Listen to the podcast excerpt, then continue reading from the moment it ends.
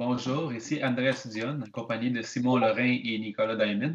Aujourd'hui, on aimerait bien vous présenter la loi 101 et son historique.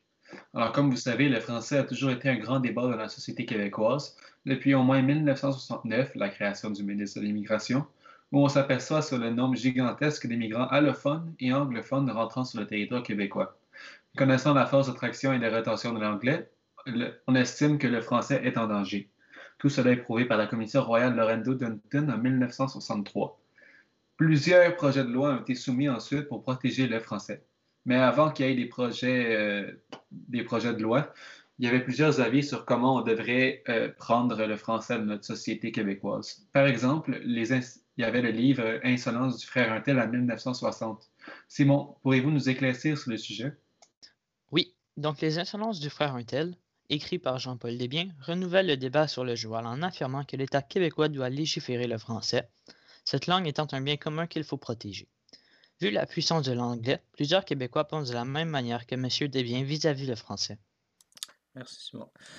Euh, d'ailleurs, quelques années plus tard, en 1968, suite à l'adoption de l'obligation de l'enseignement en français dans le quartier de Saint-Léonard, une crise s'élève qui engendre des répercussions provinciales, dont des tensions entre les anglophones et francophones.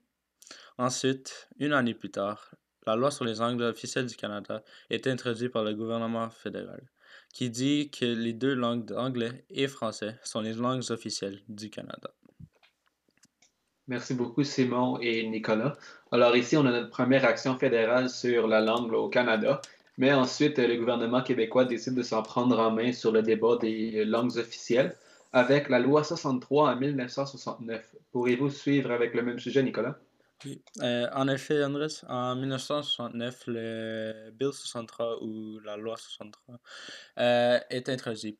Euh, elle laisse le libre choix aux parents de choisir leur langue d'enseignement pour leurs enfants, tel le français et l'anglais.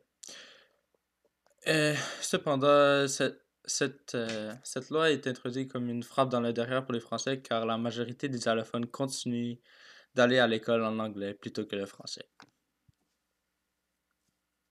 Merci beaucoup, Nicolas. Alors, euh, ce n'est pas seulement euh, la population qui est contre. On a certains députés, par exemple du Parti québécois, René Lévesque de l'Union nationale, Jérôme Proux, qui sont contre la loi 63. Après la loi 63, cinq ans plus tard, on a l'introduction de la loi 22 par le gouvernement Robert Bourassa. Simon, pourriez-vous euh, nous expliquer un peu plus? Oui, donc le gouvernement de Robert Bourassa, euh, sous le gouvernement de Robert Bourassa, la loi 22 est adoptée en 1974. Ce projet de loi fait du français la seule langue officielle de la province et limite l'accès à l'école en anglais. Les anglophones et les allophones sont donc outrés par la décision. Par contre, les francophones jugent que la loi n'est pas assez la décision de Robert Bourassa est donc insuffisante et ne fait qu'amplifier les tensions entre les deux côtés. Merci beaucoup, Simon. Alors maintenant, on est finalement arrivé à la loi 101 en 1977. Elle a été, elle a été euh, soumise pardon, par Camille Lorrain avec le Parti québécois élu en 1976. Alors, euh, dans le fond, la loi 101, euh, elle a été introduite à cause qu'on a un grand nombre d'immigrants qui viennent au Canada et, comme on a expliqué plus tard, on a une grande force d'attraction vers euh, l'anglais. Alors bien sûr, notre société elle a un peu peur du fait qu'on aura beaucoup moins de francophones et que peut-être qu'on serait minoritaire.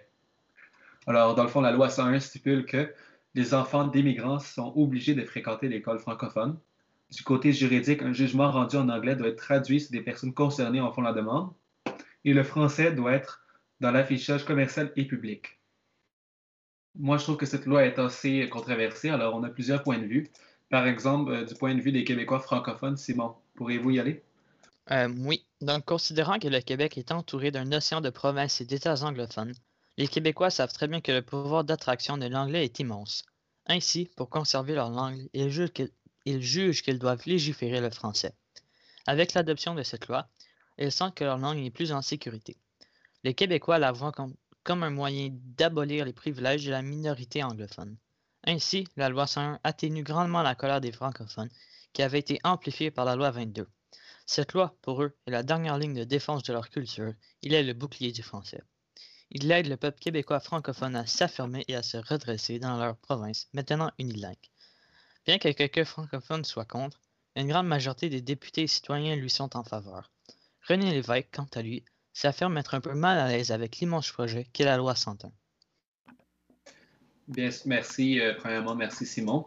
Euh, ensuite, euh, on n'a pas seulement en 1977 des francophones dans notre société, on a aussi des allophones et anglophones. Alors, de leur point de vue, pourriez-vous continuer, Nicolas?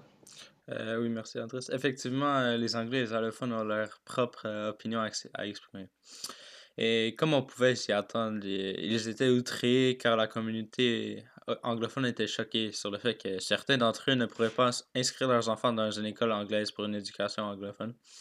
Mais aussi, du côté commercial, les commerçants anglais pensaient que la décision sur la langue d'affichage public ne respectait pas leur liberté d'expression. Euh, c'est-à-dire il y a eu un grand nombre de réactions différentes, euh, les plus pacifiques étant un simple malaise avec la loi jusqu'à des reproches gouvernementaux en forme de manifestations et des reproches juridiques. Et finalement, plusieurs anglophones ont même décidé de quitter la province suite à l'adoption de la loi et plusieurs articles ont été annulés. Mais la loi reste à ce jour forte et existante. En effet, Nicolas, cette loi est encore aujourd'hui euh, en, pardon, est encore existante et encore en usage, bien qu'on a quelques articles, dont l'article 58 et 69 qui ont été enlevés en 1998. Alors, euh, merci tout le monde d'être ici et nous avoir écoutés et à la prochaine.